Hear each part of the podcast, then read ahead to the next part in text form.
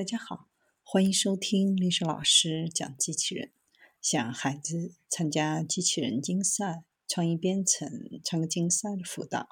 找历史老师。欢迎添加微信号幺五三五三五九二零六八，或搜索钉钉群三五三二八四三。今天历史老师给大家分享的是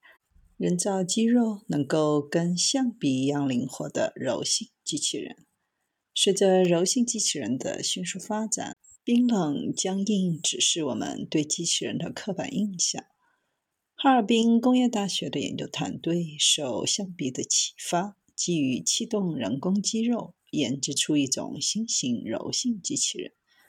气动人工肌肉是人造肌肉的一种，人造肌肉即电活性聚合物，是一种新型智能高分子材料。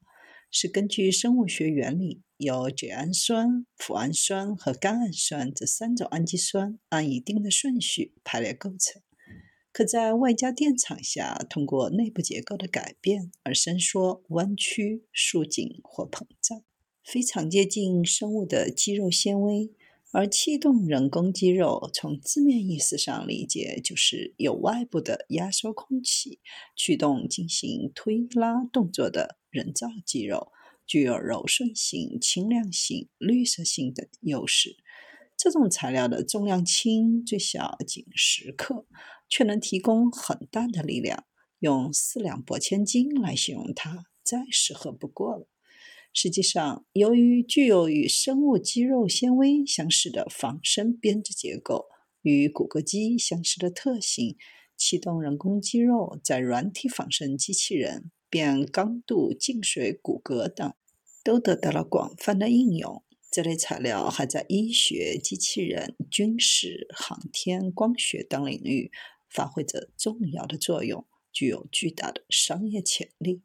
早在二十世纪四十年代，科研人员就开始对这一领域进行研究。二零一九年七月，麻省理工科研团队还在《Science》上发表论文，介绍利用两种热膨胀系数不同的聚合物材料——高密度聚乙烯和环烯烯工具物弹性体制成的新型人造肌肉。这种人造肌肉一经加热，就可自由伸缩，提起。比自身重六百五十倍的物体。近年来，不少的研究团队受花瓣、猎鹰、蛇、鸽子、鱼、兔子等的启发，设计出多种形态的柔性机器人。此次，哈工大研究团队受象鼻的启发，就设计了这款新型的柔性机器人。气动人工肌肉运动在一定程度上仅局限于单轴收缩和拉伸。这限制了它的发展。为此，团队在可伸展收缩的气动人工肌肉的基础上，设计了新型的弯曲螺旋可伸展收缩气动人工肌肉，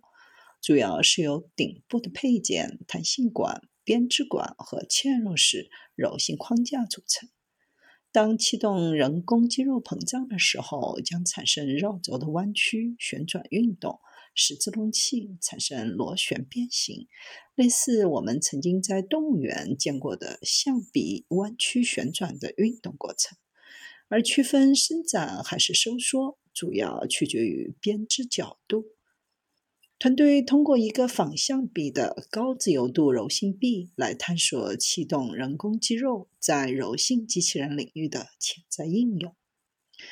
气动人工肌肉的输出负载能力很强，还可以产生很多的变形。值得一提的是，这次研究提出了统一的理论方法，能够为其他的研究人员提供可靠的参考。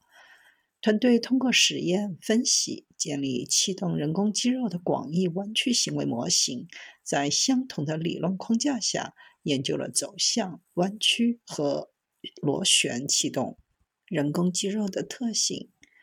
轴向弯曲和螺旋气动人工肌肉可以广泛用于各个方向，比如软体分类机器人、搜索机器人、生物机器人、运动辅助外骨骼、力反馈可穿戴设备等。人造肌肉材料已经成为当今研究的前沿和热门，这与人们对柔性机器人领域越来越多的关注密不可分。一百多年前，捷克斯洛伐克作家卡雷尔·恰贝克在其科幻小说中，根据捷克文和波兰文，创造出“机器人”一词。一百年后，机器人不再只是僵硬冰冷的机器，柔性机器人正在进入我们的视野。工业柔性机器人和生物柔性机器人是其主要的两个分支。柔性机器人可具备的特性包括材料的柔软性、优良的环境适应性、超强的安全性以及良好的人机互动性。相对于钢体材料而言，软体材料互动性要好很多。如果用软体材料做新的机器人，可能会开拓出新的应用领域。不过，想要完美的同时兼具上述的几种特性，还有很多技术上的难题。目前，研究人员们也在寻求新的突破口，比如中国科学院理化技术研究所、清华大学的团队就考虑室温液态金属在柔性机器人领域的应用。麻省理工研究人员曾用 3D 打印、液压驱动的方式驱动机器人运动。虽然现阶段柔性机器人的领域还处于概念化阶段，但其应用前景广泛。未来必将带来新的变革。